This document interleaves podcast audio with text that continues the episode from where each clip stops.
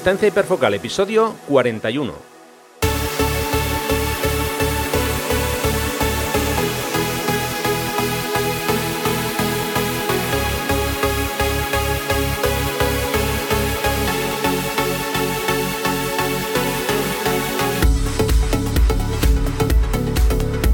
Hola, ¿qué tal? ¿Cómo estáis? Bienvenidos a un nuevo episodio de Distancia Hiperfocal, el podcast de fotografía de paisaje y viajes. Soy Rafa Irusta, fotógrafo especializado en fotografía de paisaje y un día más está conmigo Sandra Vallaure, fotógrafa, viajera y responsable del podcast Destino Sifaca. Hola Sandra, ¿qué tal? ¿Cómo va? Hola Rafa, pues nada, hoy no tengo ninguna exclusiva ni ninguna, no, no tengo preparado ninguna ninguna tontería de las mías, así que te, voy a bajar el sueldo, te voy a bajar el sueldo porque si no hay exclusiva no hay sueldo, ya sabes.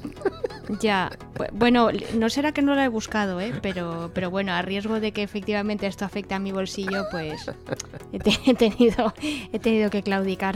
Bueno, bueno, pues, a ver, de algo hablaremos que aunque no sea exclusiva, esperemos que sea interesante para, para los oyentes.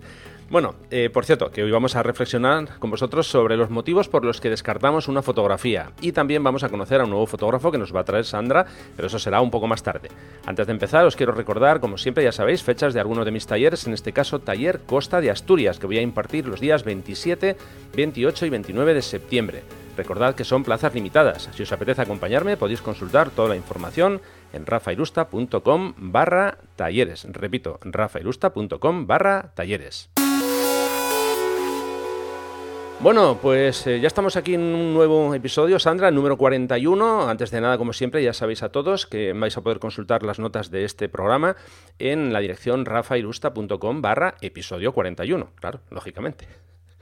Entonces, bueno, a ver, como ya he comentado antes, eh, hoy vamos a, comentar, Sandra y yo, los motivos que tenemos cada uno de nosotros eh, para descartar una fotografía. Por cierto, una, vez más, insisto en esto, Sandra no sabía de qué íbamos a hablar. ¿eh? Se lo he puesto así encima de la mesa y he dicho, sí, sí. esto es lo que hay. Estoy como, pues eso, como un conejo en medio de una autopista que está ahí esperando que los faros del coche le pasen por encima. bueno, pues nada, después de esta, esta pequeña encerrona vamos, vamos a, comentar un poco. Eh, más que unas normas, en, digamos, establecidas, yo creo que lo mejor es que, eso, que se establezca una, pequeña discusión, o no discusión, sino una charla en eh, eso, qué motivos son los que, los que te motivan a ti, para, para la redundancia, para eliminar una foto, borrarla, y cuáles no. Entonces, si te parece, ¿quieres empezar tú o quieres que empiece yo? Como, como tú veas. No, perfecto, puedo, puedo empezar yo. Eh, quizás, si te parece, antes de empezar, lo que le podríamos decir a los oyentes es que, eh, como este es un tema muy abierto en el que mm, no vamos a dar eh, ningún dogma de fe, pues que aquel que le apetezca compartir también con nosotros sus razones por las cuales pues descarta alguna foto, que, que, nos las haga saber, que siempre es interesante pues también conocer conocer eh, cuáles son los pues eso los motivos o, las razones que, tienen los demás y, y, ver sobre todo la severidad no es decir cuán exigente es eh, cada uno con, con su fotografía. Y en este sentido a mí me gustaría empezar diciendo, o más bien repitiendo, porque ya estoy, y siempre lo digo como las abuelas cebolleta, que, se repiten una y otra vez a lo largo de los episodios, eh, me gustaría recordarle a los oyentes y recordarte a ti también que en mi caso yo hago las fotos para mí. Eh, no tengo ninguna especial ilusión en colgarlas en las redes sociales ni en enseñárselas eh, a nadie más allá de la pura anécdota de he estado en tal sitio, mm, ah, tú también quieres ir de viaje, pues mira, puedes ir aquí, allí o, lo que sea, ¿no?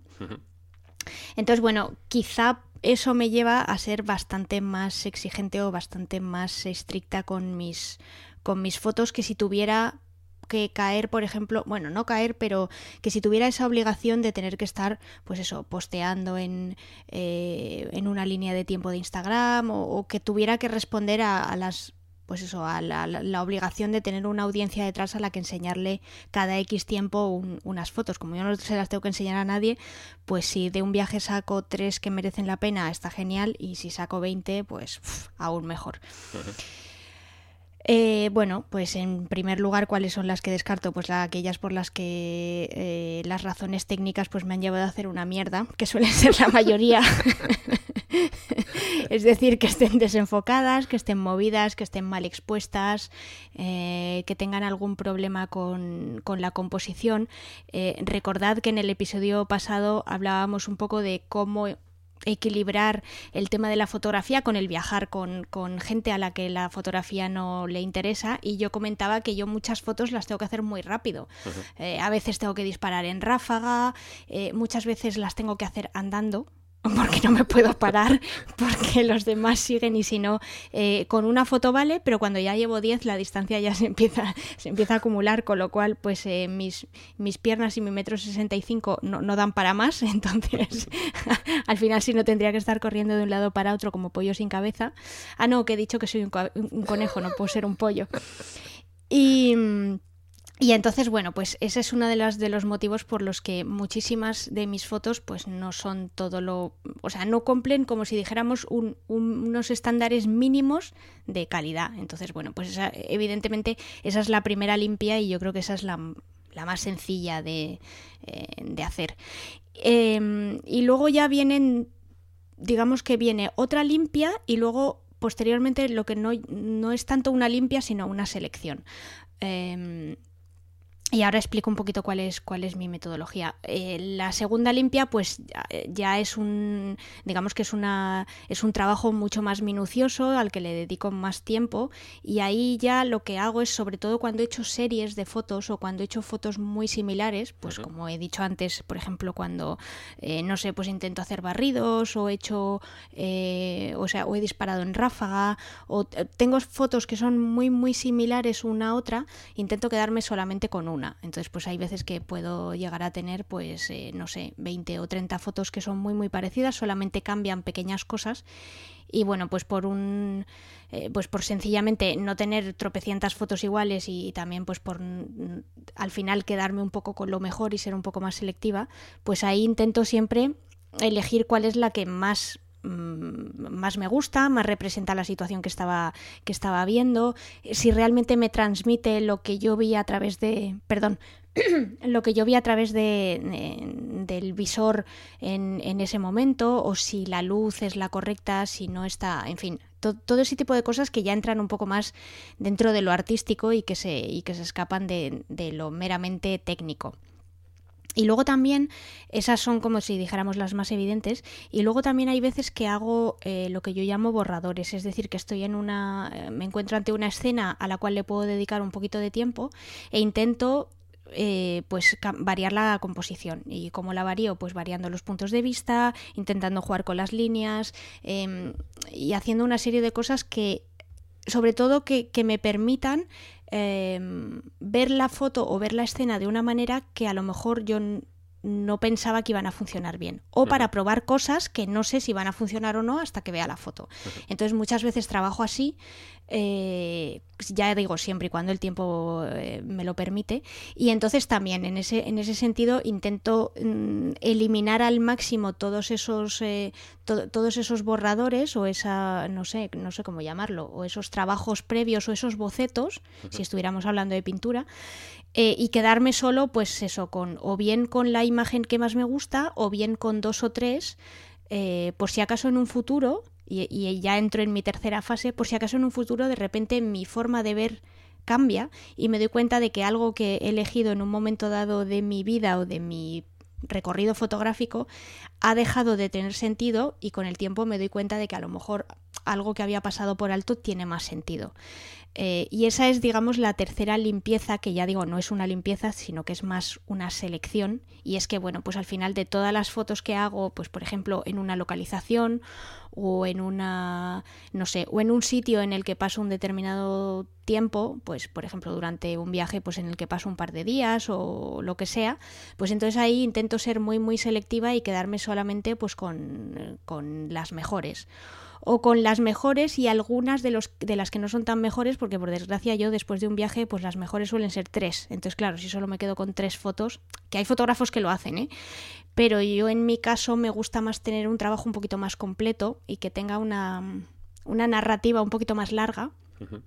Entonces, bueno, pues intento que sean 20, 30, 40, incluso a veces 50, dependiendo del número de fotos que, haya hecho, porque no es lo mismo quedarte con, si has hecho 100, no es lo mismo quedarte con 5 que si, que si has hecho 1000, como por ejemplo a veces me ha pasado, pues quedarte con 50, ¿no? Entonces, bueno, pues intento que haya una cierta proporcionalidad muy, muy, muy entre comillas, ¿eh? pero bueno, intento que es, que es eso, que si, he hecho, si en un sitio he hecho muchísimas fotos porque el sitio lo requería, pues intento que la selección sea un poquito mayor.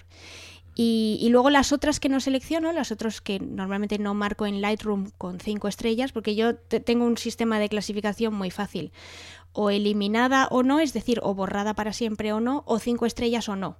Ni tengo tres, ni cuatro, ni bandera amarilla, ni roja, ni, ni verde.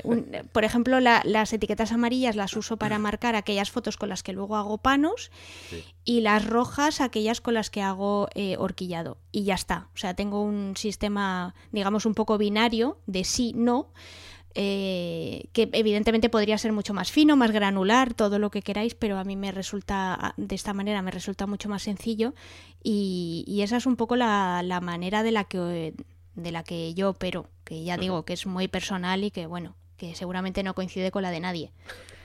Pero bueno, es la mía. bueno, yo si te parece voy a comentar un poco, un poco la mía. Eh, bueno, antes de nada, una recomendación que yo siempre, siempre le doy a, mis alumnos, ¿no? Eh, no borréis fotos en la cámara.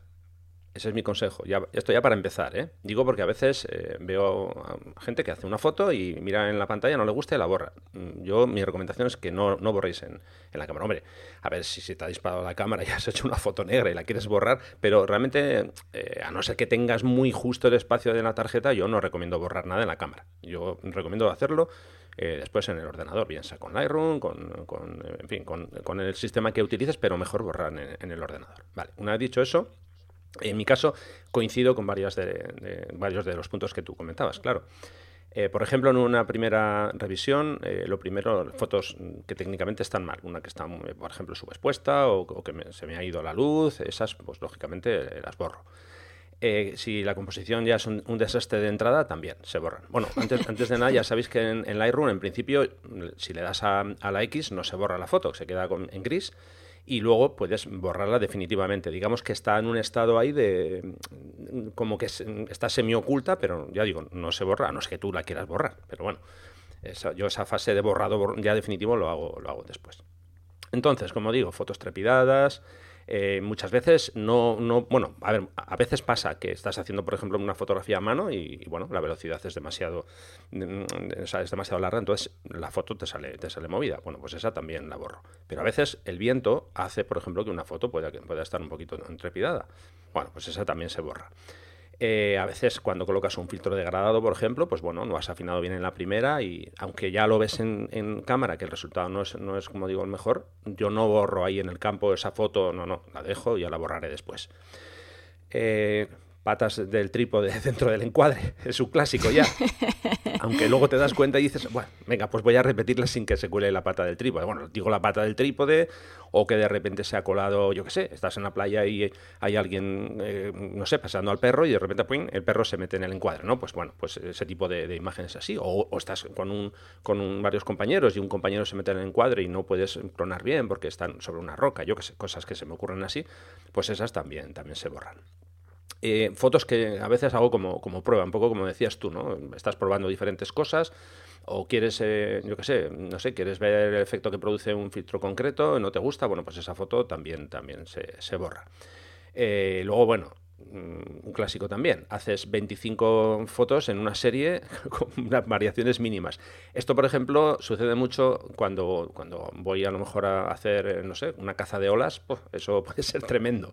Tremendo porque, no sé, se me ocurre ahora la última sesión que estuve, por ejemplo, en, en el faro de, de Mouro en Santander, pues quiero recordar, te hablo de memoria, pero creo que fueron pues como unas 2.000 fotos o algo así, o 1.800, no recuerdo.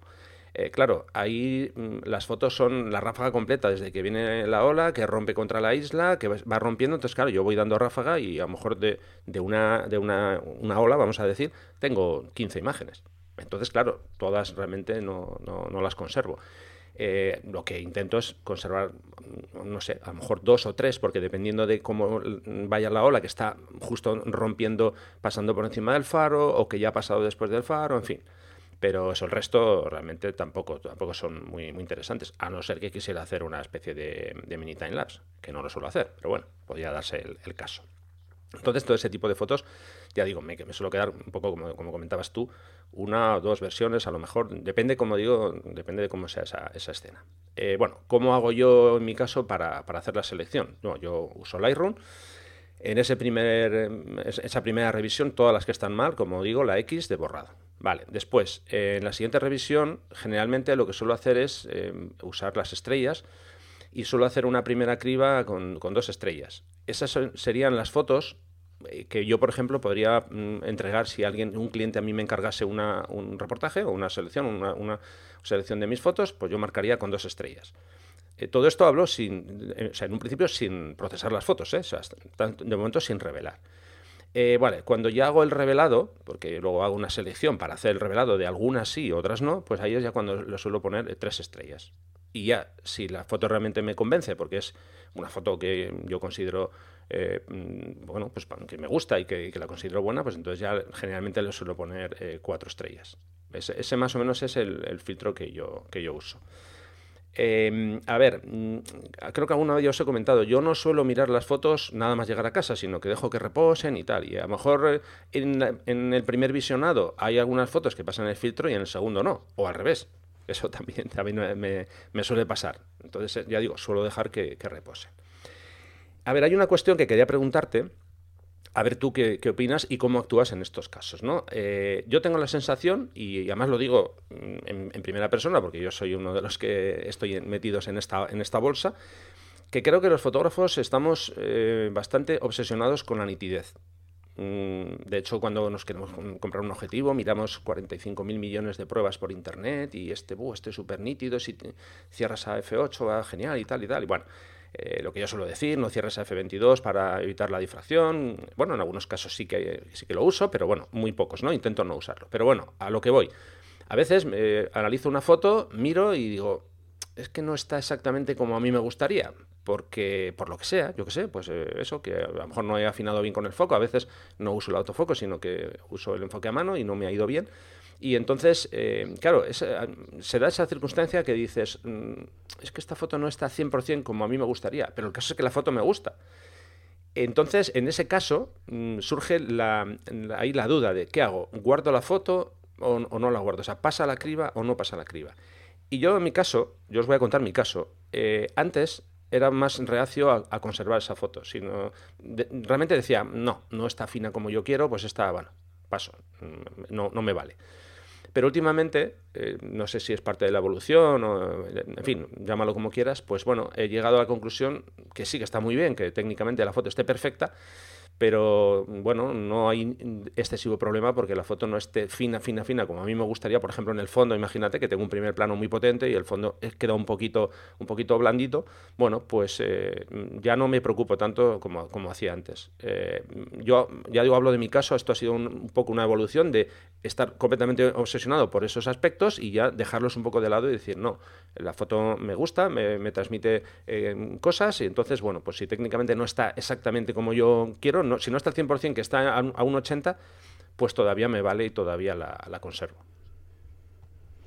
Eh, me pasa exactamente lo mismo que a ti. Yo soy, tengo el gran, gran, gran defecto, aunque lo voy superando con los años de ser una perfeccionista. Entonces a mí todo lo que no esté, que tiene que estar, ¿eh? todo lo que no esté nítido y que tenga que estar, repito, porque hay veces que uno busca el bokeh, busca el desenfoque y precisamente pues eh, busca que haya elementos dentro del encuadre que no estén eh, perfectamente nítidos, me exaspera sobremanera. Hmm. Pero, como tú bien decías, yo no sé ya si es la vejez o creo que en mi caso ya por una necesidad y una resignación eh, me he tenido que acostumbrar a que hay veces que me pasa lo mismo que a ti. Hay fotos que me gustan un montón, pero no tienen el nivel de nitidez que a mí me gustaría por la razón X. Eh, o bien porque el autofoco en ese momento le ha dado, o sea, ha funcionado como le ha dado la gana, porque la foto, la foto la ha hecho de cualquier manera, porque iba con prisa, bueno, por lo que sea, pues al final no tiene esa nitidez que, que a mí me gustaría. Y antes directamente la borraba, o sea, la borraba y decía, no quiero ver esto nunca más. Y ahora ya no. Fundamentalmente porque esa foto ya no la puedo volver a repetir. Eh, por varios motivos. Primero porque ese momento no se va a volver a repetir nunca más. Aunque yo fuese 40 veces a ese sitio, ni la luz sería la misma, ni yo la vería de la misma manera, eh, ni nada se volvería a reproducir igual. Y segundo, porque en el 99% de los casos no puedo volver. Con lo cual prefiero tener una versión imperfecta de esa escena con respecto a mis estándares que no tener nada. Claro. Sí, en mi caso, desde luego, ha sido un poco la, liberación de, esa obsesión del, del 100% digo del 100%, de ver la foto al 100%. Mm, a ver, yo abro la, foto con Lightroom y venga, pum, 100%, a ver si está todo perfecto. Claro, y a veces no está. Entonces, eh, al final, con en mi caso, ya, te digo, no sé, vamos a llamarlo parte de la evolución o como tú quieras, eh, claro, yo he llegado a la conclusión que es que todo el mundo no va a ver la foto al 100% realmente. De hecho, la mayoría... En general, casi nadie. Claro, la mayoría no va a ver la foto al 100%. Entonces, yo ya he conseguido liberarme de esa presión de todo tiene que estar perfecto. Luego hay, un punto más que esto, esto también creo que es importante, sobre todo si vamos a utilizar esa fotografía, por ejemplo, en redes sociales. Bueno, es que, a ver, mm, esto podéis hacer una prueba. Si tenéis una fotografía, ya no digo un poco trepidada, no, no, no. Una fotografía desenfocada, hombre, todo tiene un, límite, ese, está completamente desenfocada, no, pero si está bastante desenfocada, eh, tú puedes subir esa fotografía a una red social a un tamaño pequeño y es que no se va a notar. No, no se nota nada. No se nota. Entonces, Porque la compresión es de tal magnitud claro, y se pixela tanto que llega un momento que pasa desapercibido. Claro, y sobre todo porque al reducir el tamaño de la imagen es que es que esos detalles no, es que no, no, no, no eres capaz de, de distinguirlos, ¿no? Aquí me voy a meter un poco con algunos comentarios que leo a veces cuando alguien pone una foto en una red social, me da igual que sea, eh, pues, bueno, en Instagram todavía, eh, ahí es que es más complicado de ver. Y a veces alguien que dice, uff, tremenda esa nitidez que tiene tu foto. Eh, vale, bien, pues bien, vale, tremenda, pero estás viendo la foto en un móvil a una, a una, resolución, vamos, mínima. Entonces, a ver, eh, todos los comentarios son agradecidos, pero es que, en fin, eh, otra, cosa, otra cosa es que pongas un recorte al 100%, y entonces ahí sí que se puede ver, pero es que si no, una, una fotografía, o imagínate que es una panorámica que todavía se, reduce más, ¿no? Entonces, ya digo, en mi caso ha sido, la verdad que, que, ha sido una gozada esa liberación, como digo, de ese síndrome del, del 100%, y bueno, ahora veo, no ahora solo, sino desde hacía tiempo veo las cosas desde otro punto de vista, ¿no? Y doy más importancia a otros aspectos eh, sin, eso, sin, digamos, sin poner por encima el tema de, de, las, de esa, esa, esa, cuestión técnica. Ojo, ojo, cuidado también con un detalle, ¿eh? Una foto desenfocada es una foto desenfocada. Que luego no vale decir, no, no, no, es que esto lo he hecho a posta. Si lo has hecho a posta, vale, pero es que muchas veces no se hace a posta y no, no, aquí hay que analizar el valor creativo de la foto. Bueno, a ver, una foto desenfocada, depende de cómo sea, es una foto desenfocada. Y generalmente suele ser un error del usuario. Del usuario, mejor dicho, del, camarero, vamos a llamarlo así, ¿no? Digo porque a veces eh, también se juega con eso, ¿eh? Con, no, no, es que aquí lo hice yo aposta.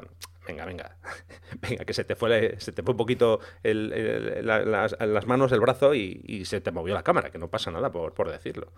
Y por supuesto estoy totalmente de acuerdo contigo en ese comentario que hacías que prefiero tener la foto con una calidad menor a no tenerla. O sea, si, a ver, todos sabemos que con un ISO muy alto hay, algunas cámaras que realmente el ruido es bastante, bastante importante, ¿no?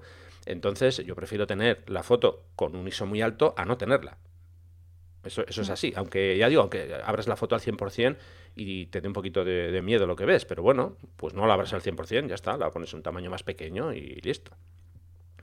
Bueno, sobre lo último que has dicho, eh, estas últimas cosas que has ido comentando, eh, quería hacer tres, tres, puntualizaciones o bueno, o añadir tres cosillas. La primera, sobre lo último que has comentado sobre el ruido, eh, yo creo que no hay que tenerle miedo al grano, o sea, que es que parece que es que es una, es una aberración del demonio. Y, hombre, evidentemente una foto cuanto menos grano tenga mejor, pero yo creo que dependiendo del tipo de foto que busquemos y del tipo de atmósfera que queramos transmitir y que o también de las capacidades que tenga nuestra cámara, porque oye, no todo el mundo nos podemos permitir una cámara de medio formato con archivos de 120 megapíxeles como las últimas eh, cámaras que acaba de lanzar eh, Fuji, pues oye, que de vez en cuando hay que subir el ISO y hay que tener grano, ¿sabes? O sea, que es que y no pasa y no pasa nada y ya está y se sube y, punto. Em, eh, con lo que con respecto a lo que has comentado del, del camarero y de que hay gente que bueno que eh, le sale la foto movida y luego em, recurre a argumentos de que lo buscaba así o bueno depende. Quiero decir, yo he visto muchas fotos de em, de paisajes donde también se busca el transmitir eh, que había movimiento, que había viento o lo que sea, y hay una parte de la escena que está completamente nítida y un primer plano, por ejemplo, donde hay unas flores y se están moviendo y no pasa y, no pasa nada o sea que o incluso eh, yo que sé mm, fotógrafos que de repente deciden hacer cosas a mí no me gustan especialmente pero bueno que deciden hacer eh, por ejemplo largas exposiciones a mano alzada. Y entonces sale todo completamente movido y eso lo he visto no solo en paisajes sino a veces también en fauna. Bueno es un recurso también artístico que oye por qué no si es una o sea, si es algo que a ti te apetece hacer, bien. Y por último, en, cuanto a lo que comentabas, eh, y ya entrando un pelín más sin, sin excederme demasiado en el, en el mundo del cacharreo, eh, en cuanto a que, bueno, pues tú digamos que has pasado de, ser un, intenso con la nitidez a, bueno, a no, a no ser tan exigente. En mi caso, desde el punto de vista técnico y sobre todo de aparatos, yo he pasado de tener eh, unos objetivos digamos que malos a intermedios a mucho mejores. Entonces al principio con mis objetivos malos pues la nitidez era la que era, con los intermedios era bastante mala también y ahora que ya tengo unos objetivos algo más decentes, eh, al revés, lo que me pasa es que de repente veo las fotos y digo, ostras, pero esto está súper nítido, o sea, no me lo imaginaba yo ni, ni en mis mejores sueños. Entonces, de vez en cuando me ocurre la inversa es, decir, que me encuentro con fotos mucho más nítidas de lo que estoy acostumbrada porque durante mucho tiempo he hecho fotos con el típico objetivo todoterreno 18-200 que tiene la nitidez que tiene, es decir, pues es limitada y además incluso en mi caso a veces hacía back focus, es decir, que enfocaba, mm, enfocaba mal los planos y de repente me encontraba con que el fondo estaba nítido y el primer plano no, cuando yo lo quería tener todo enfocado y había enfocado a la hiperfocal, en fin, cosas así que de repente me daban bastante rabia y me daban ganas de tirar el el objetivo a la papelera. Y ahora eso, afortunadamente, ya no me ocurre. Entonces, eh, bueno, pues solamente era añadir mi, mi, granito de arena a estas cosas que has ido comentando anteriormente. Sí, bueno, sobre este tema eh, ya para, para eh, ir cerrando, solamente dos cosas. Claro, obviamente ya comentaba antes yo que el tema de foto desenfocada, no cuando buscas el efecto, como tú decías, claro, yo a veces sí que hago en otoño, es muy típico, el que haces unas tomas, por ejemplo, con la cámara un tiempo largo, la vas moviendo de arriba hacia abajo. No, no, pero yo hablo de fotos que, que claramente se ven que ha sido un error del usuario y el usuario dice, no, no, es que aquí buscaba, bueno, vale, a lo mejor lo buscabas, no lo sé, pero creo que muchas veces es más una, una disculpa que, otra cosa, ¿no? Y el otro tema que iba a comentar, pues no sé, ahora mismo se me ha ido, se me ha ido de la cabeza eh, sobre el tema de, la, ah, sí, sí, sobre el tema de, la nitidez. No, eh, que al final todo depende, ya lo, como lo comentábamos antes, el, el uso final de esa imagen. No es lo mismo que tú vayas a hacer una impresión de una imagen de un metro eh, a que vayas a, poner esa fotografía en tu cuenta de, Instagram. Obviamente, el, mm, digamos, la salida final de esa imagen, los requerimientos que necesita una y la otra, pues es que no, no tiene nada que ver. ¿no? Y solo un, apunte más sobre el tema del ruido, claro, muchas veces nosotros en el archivo digital vemos ruido y hay que ver luego ese ruido, cómo se comporta en, en, la salida de esa imagen por impresora. A lo mejor el ruido que tú ves en el ordenador no lo ves en, la imagen impresa. O sea que esto a veces eh, conviene, antes de, desechar una foto, porque tiene, por ejemplo, mucho ruido, o porque está muy desenfocada, analizar cuál va a ser el uso que, se le va a dar. Mm. Sí, yo creo que al final está, está todo, y volviendo un poco al principio, está todo en la exigencia mm. que tenga uno mismo sobre sus fotos y sobre el uso que les va a dar. Y, ya está, pues como muchas veces hablamos de qué equipo necesitas o qué equipo quieres, eh, qué tipo de fotos quieres hacer o qué tipo de fotos puedes hacer. Eh, al final siempre, siempre volvemos a lo mismo, cerramos el círculo. Sí. Bueno, a ver, la idea de este eh, episodio era un poco em, que a veces hay gente que pues acaba, digamos, un poco desmoralizado, ¿no? Porque dice, vaya, vaya basura de fotos que, tengo hoy, ¿no? Tú más hablabas de eso, ¿no? Tienes un objetivo un poco, eh, un poco más todoterreno que, bueno, pues que no tiene las mismas capacidades técnicas que uno superior y, a veces pues hay, gente que se desanima. Eh, bueno, yo creo que, hay que fijarse más en otras cosas. Está bien la parte técnica, claro que sí, pero yo creo que hay que fijarse más, poco a poco ir quedándose más con esos otros eh, detalles, ¿no? Que es más, pues una buena composición, un momento de luz increíble, aunque igual con los nervios mm, venía ese momento yo que sé, un arco iris completo y, estabas completamente, eh, no sé, histérico, justo te ha dado tiempo de colocar el trípode y ves que está un poquito movida la foto. Bueno, hombre, ya digo, si no es algo exagerado, pues esa foto perfectamente eh, puede, puede darse como, como buena. Entonces, mm, ya digo, mi consejo, además os lo digo porque eso, yo lo he, lo he, estado viviendo hasta hace poco, ¿no? Eh, que os liberéis de esa presión de, ver las fotos al 100%, de siempre ver las fotos al 100% y valorarlas solo al 100%. Sí, y al final, al final que también eh, lo importante es ir aprendiendo por el camino y que evidentemente, o sea, yo veo fotos mías de hace 10 años y son lo que son. Quiero decir que tampoco me echo las manos a la cabeza porque hace 10 años pues no sabía lo que sé ahora, sabía un poquito menos, pero, pero bueno, son parte de mi evolución y, tampoco me avergüenza. Y tengo algunas ahí pues eh, colgadas en, en, algunos rincones de internet y de vez en cuando les, les echo un vistazo y también resulta muy reconfortante ver de dónde parte una y hasta dónde se ha llegado y, luego lo más bonito es ver hasta dónde se puede llegar porque eh, por suerte en fotografía pues puedes llegar hasta donde tú quieras o quedarte donde te apetezca. Claro, estamos subiendo cada día una escalera eh, y bueno, tenemos muchos peldaños y bueno, vamos subiendo los peldaños que nosotros queremos. Eh, subir a, lo alto de la escalera de golpe es muy complicado. Ya sé que hay mucha gente que quiere atajos, pero es que es muy complicado. Y hay una serie de, pasos intermedios, de peldaños intermedios que tenemos que, ir subiendo poco a poco. Así que bueno, paciencia, tranquilidad y eso sobre todo, que la moral vaya para arriba, que no pasa nada porque, oye, si hay que descartar de una sesión todas las fotos menos una, o incluso todas las fotos, a mí me ha pasado, ¿eh? que salgo y no vale nada de lo que he hecho ese día, no vale para nada. Pero bueno, yo siempre siempre intento ser positivo. He salido, he estado con la cámara o, no con la cámara, simplemente con la mochila, he estado dando unas vueltas y ya está. Mm, con eso me quedo. ¿De acuerdo? Bueno, pues nada, seguimos adelante.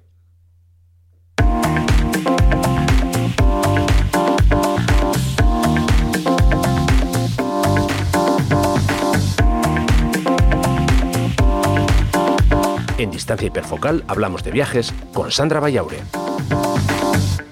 Tiempo de viajes con Sandra y vamos a ver a qué fotógrafo nos trae hoy. Adelante, Sandra, cuando quieras. Sorpresa, no es español. Oh. Eh, salta la sorpresa en las gaunas. El fotógrafo que os traigo en esta ocasión es de origen iraní, aunque lleva bastante tiempo viviendo en, Francia. Eh, su nombre es eh, Reza de Gatti, lo que pasa es que él se, le conoce eh, habitualmente por Reza. Bueno, no sé si se pronuncia así su nombre en iraní, pero, bueno, lo vamos a dejar así, lo vamos a españolizar. Y el motivo por el que esta persona se, se, le denomina, digamos, solamente por su nombre de pila es por un tema de anonimato. Eh, empieza a descubrir la fotografía pues con unos 14 o 15 años más o menos y bueno, pues se da cuenta de que es la mejor herramienta para, para comunicar la situación que está viviendo eh, Irán por aquel entonces, ¿no? Que era de pobreza, de miseria, etcétera. Y de hecho es un fotógrafo bastante, bastante reivindicativo y que durante pues, sus años de juventud eh, se dedica a hacer, por ejemplo, cosas como colgar sus fotos denuncia en las calles de, Teherán. Esto, por desgracia, le lleva a pasar tres años en, la cárcel y además pues le impide seguir con sus estudios. Él había empezado la carrera de, arquitectura y bueno, pues eh, después de un parón de tres años decide abandonar la universidad y dedicarse un poco, yo creo que por rebeldía y un poco también por convencimiento a, la fotografía, ¿no? Entonces, ¿qué pasa? Que Reza es un, es un nombre muy común en Irán, pues es eso, como llamarse Juan o Pedro, y entonces el hecho de firmar sus sus fotos solamente con el nombre, sin poner el apellido, eh, bueno, pues para él era una forma de pasar bastante desapercibido y al principio cuando eh, no era excesivamente conocido, pues bueno, pues las había colgado un tal reza, pero vete tú a saber quién es, ¿no? Entonces, eh, bueno, pues como os digo, eh, decide abandonar sus estudios de, arquitectura, eh, fundamentalmente tras la revolución iraní que se produce a finales de, los años 70 y a partir de ahí pues empieza una carrera muy larga y muy fructífera de, de fotoperiodista. De hecho, lleva más de 30 años trabajando pues entre otros y en gran parte, aunque también para otros, eh, otros medios, para National Geographic. Para que os hagáis una idea de la eh, extensión de su trabajo, eh, él cuenta en una de las entrevistas que he leído para, prepararme esa sección que a lo largo de, de, estos 30 años ha ido acumulando un archivo de más de un millón y medio de fotos. O sea, imaginaros la cantidad de fotos que ha tenido que hacer este hombre para que su selección, aquella de la que hemos estado hablando durante este episodio, eh, llegue a alcanzar el, millón y medio. Además, una selección em, evidentemente muchas veces tutelada, es decir, que cuando tú trabajas para el National Geographic eh, y sobre todo en los años del analógico, eh, y eso lo he leído en varias fuentes, e incluso algún fotógrafo como Tino Soriano, que ha trabajado para National Geographic, me lo ha corroborado. Los fotógrafos mandaban los carretes y ellos mismos no sabían qué fotos eran las que luego iban a valer o no y cómo se iban a tratar y cómo se iban a publicar posteriormente. Con lo cual, si una revista del, del prestigio de National Geographic eh, pues eh, ha decidido que Reza es uno de sus principales valedores, de hecho muchas de sus fotos han, aparecido en portada de la revista y tiene un archivo de tal magnitud, pues ya os podéis imaginar la calidad de su trabajo, ¿no? Eh, pero esto no, no, queda aquí porque estamos hablando de fotografía y estamos hablando de, soporte estático, pero mm, también ha sido un fotógrafo al que se le ha dado mucha importancia desde el punto de vista audiovisual. Eh, no solo él como partícipe detrás de la cámara, puesto que ha producido eh, varios documentales para, National Geographic o ha colaborado en la parte artística, sino que él mismo ha sido protagonista también dentro de, eh, de lo que es el National Geographic Television, que es la pata audiovisual, digamos, de todo lo que es la National Geographic Society. Han hecho varios, varios documentales sobre, sobre su trabajo y de hecho eh, si alguien los localiza en internet y alguien eh, sabe dónde están o los encuentra, pues que, comenten en el post del blog de Rafa y que me lo diga para que bueno pues los, pueda ver porque los he estado buscando y por más que le he dedicado tiempo no, no he conseguido encontrarlos pues tanto para verlos como para compartir con vosotros los, los enlaces. Os contaba que fundamentalmente es fotoperiodista y eso al final implica pues ser una persona muy muy comprometida. En este caso, pues Reza ha sido varias veces asesor de la, de la ONU, sobre todo en, en temas relacionados con Afganistán. Además es el fundador de, de una ONG que se llama AINA, eh, también en Afganistán y que bueno pues ayuda con, con, varios proyectos. Y luego pues es una persona que ha dado charlas en multitud de universidades y ha llegado incluso a dar talleres de fotografía a refugiados porque eh, Reza tiene el convencimiento o la filosofía de que al final em, tienes que ser eh, una persona no extraña, es decir, tienes que pertenecer un poco al, entorno o al ambiente que estás fotografiando. Y de hecho esa es una de las claves de su fotografía. Él siempre ha intentado trabajar desde dentro. Eh, intentando comprender la situación que está fotografiando y sobre todo las circunstancias por las que están pasando las personas a las que les está haciendo fotos, ¿no? Y yo creo que eso tiene que ver un poco con, eh, con ese espíritu de intentar transmitir eh, algo que te está ocurriendo a ti mismo y que es algo también que hemos mencionado eh, muchas veces en, en, este podcast, ¿no? El intentar que las fotos reflejen lo que estás sintiendo y lo que, es, y lo que estás viviendo. ¿Por qué lo hace? Pues porque con ello consigue una cercanía que al final le permite llegar con mayor profundidad al espectador y sobre todo que se implique emocionalmente con sus sujetos. Estamos hablando de que em, Reza evidentemente ha fotografiado numerosos conflictos, situaciones de injusticia eh, y bueno, pues eh, digamos que todo aquello que no, que no forma parte del día a día de una persona corriente Y entonces, bueno, pues en su, digamos que en su, en su filosofía está el concienciar y a veces incluso denunciar, dependiendo de, de las situaciones, ¿no? Eh, pero una cosa que me ha sorprendido mucho al ver sus fotos y, y al ver sus trabajos y los proyectos eh, que ha ido haciendo a lo largo de su carrera es que a pesar de los horrores que ha tenido que, que atestiguar, muchas veces sus fotos no los reflejan, es decir, que no cae en la foto fácil, no cae en el voy a fotografiar sangre, cadáveres, eh, y gente en situaciones realmente terribles, ¿no? Eh, él precisamente lo que intenta es dar una visión un poquito más optimista y un poco más esperanzadora, eh, un poco sí retratando el sufrimiento, pero siempre centrándose en la capacidad del ser humano de, pues eso, de sobreponerse a, a lo más terrible que te puede ocurrir y, a lo más absurdo que puede que, ocurra a, a, tu alrededor, ¿no? Entonces, en ese sentido, yo os invito de verdad a que eh, le echéis un vistazo, evidentemente, a su cuenta de, Instagram, si, queréis empezar a seguirlo, y también a, tanto a su portfolio en su página web como a su canal de YouTube, donde eh, tiene contenidos muy, muy interesantes. Y desde el punto de vista de, las fotos, veréis en su, en su portfolio que tiene las fotos divididas en, en grandes temas y yo que he estado bastante tiempo viéndolas y, quizá más de la cuenta, eh, os digo que me he encontrado muy pocas que no merezcan la pena ser vistas, por, por, no decir ninguna, desde, desde, un punto de vista muy personal. Así es que os invito a que si, bueno, pues eh, aprovechando ahora que quizá tenéis un poquito más de tiempo, pues que le echéis un, vistazo a, su trabajo y sobre todo que aprendáis un poco de, la manera tan particular que tiene, que tiene Reza de, ver el mundo y lo que ocurre a su alrededor. Bueno, sin duda las cifras del archivo que son impresionantes, 50.000 fotos de, media al año, 50.000 que son las que la ha elegido, vamos, que ah, obviamente habrá hecho más, que estas son las que han pasado el corte y bueno, realmente es que es algo alucinante, madre mía. Hmm.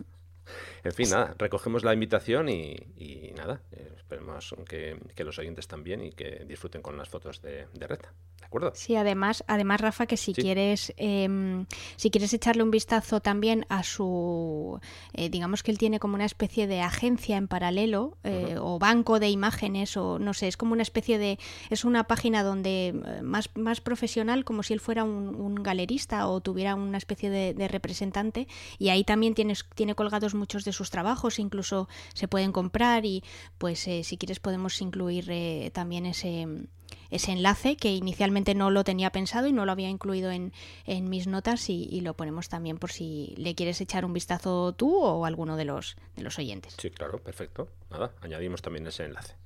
Así que nada, venga, seguimos.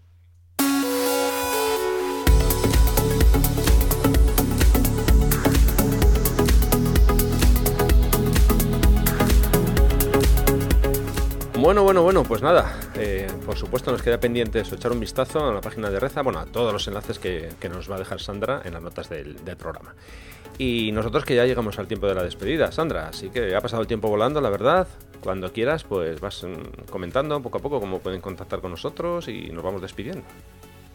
Pues nada, a riesgo de ser repetitiva, pero bueno, recuerdo como en cada episodio que podéis eh, poneros en contacto con nosotros, ya sea dejando un comentario en, en el blog de, de Rafa o bien a través de las redes sociales, en el caso de Rafa a través de Instagram citando a su usuario que es Rafa Irusta y también si queréis a través de Twitter nos podéis citar a ambos. En el caso de Rafa su usuario es el mismo, Rafa Irusta, y en mi caso es Vayausa, que se deletrea VA, dos L's, A, U, S, A. Y ahí pues nos hacéis preguntas o nos comentáis los que, lo que os apetezca sobre el, episodio de hoy. Eso es. Bueno, yo una vez más, como siempre, daros eh, las gracias a todos los que compartís el, contenido, bueno, los, diferentes episodios que vamos publicando. Se agradece un montón porque es la forma de, poder llegar a más gente. Eh, por supuesto, también gracias a los que nos vais dejando algún una reseña en, en, este caso en, en Apple, eh, en iTunes, que no me salía. Y, y nada, eh, a ti Sandra, que nos vamos despidiendo poco a poco y que en 15 días estamos por aquí de nuevo, ya en pleno verano, aquí funcionando a tope con los calores y todas estas cosas, pero, pero vamos, que contentos y felices de estar aquí. Sí, estaremos aquí dando guerra mientras nos dejen. Ahí, ahí. En fin, pues nada, lo dicho, Sandra, muchísimas gracias y, nada, que en un par de semanas estamos por aquí de nuevo, ¿vale? Es estupendo, pues nos escuchamos muy pronto. Gracias, Rafa. Venga, a ti, como siempre, venga, un besito. Y bueno, por mi parte, nada, simplemente ya despedirme también, recordaros, último recordatorio, Taller Costa de Asturias los días 27, 28 y 29 de septiembre. Toda la información en rafairusta.com barra talleres. Como siempre, gracias y hasta el próximo episodio de Distancia Hiperfocal. Un saludo.